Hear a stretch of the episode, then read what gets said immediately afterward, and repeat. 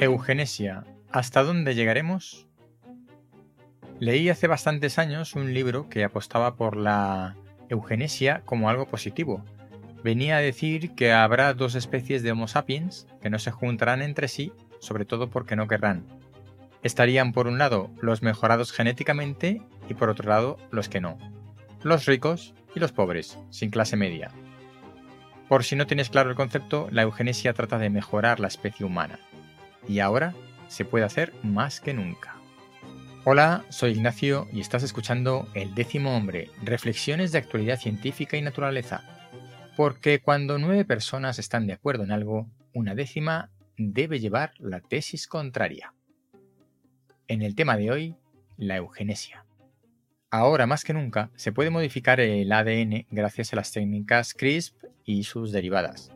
Y cada día se realizan avances en este sentido de manipulación de genes. Se utiliza la manipulación genética, entre otras cosas, para curar enfermedades congénitas mortales, lo que es terapia génica. Pero también se están ensayando otro tipo de cosas, otro tipo de cuestiones de mejora genética de individuos, y esto ya se acerca a una eugenesia, a una selección artificial de individuos. Digo esto por unas noticias recientes relacionadas con el tema. Por un lado, individuos con material genético de tres personas diferentes, obviamente esto creado in vitro. Los chinos ya lo hicieron en el año 2016 y ahora vuelven a la carga con este tipo de experimentos. Por otro lado, selección de embriones según su genética antes de ser implantados en las madres. Y en tercer lugar, la inversión de 165 millones de dólares en dos empresas cuyo objetivo es la medicina genética, aunque tal vez deberíamos decir la edición epigenética. Esto es bueno, es malo, depende del motivo, es decir, al final depende de cuál es el objetivo, el fin justifica los medios o no. ¿Se utilizarán estas técnicas para crear ciudadanos de primera y de segunda? Si se hace, ¿qué consecuencias sociales va a tener esto?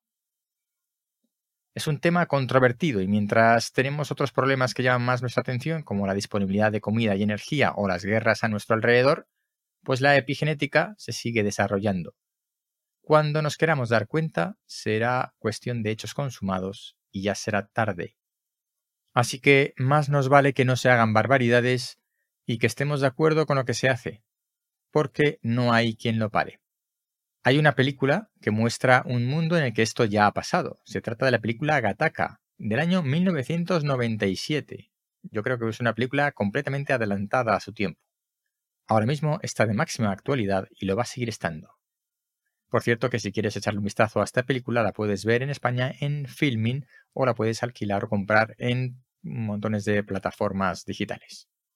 Como siempre, referencias en las notas del programa. Si no estás suscrito, suscríbete. Si estás en YouTube, dale a la campanita. Nos vemos pronto. Esto es El décimo hombre.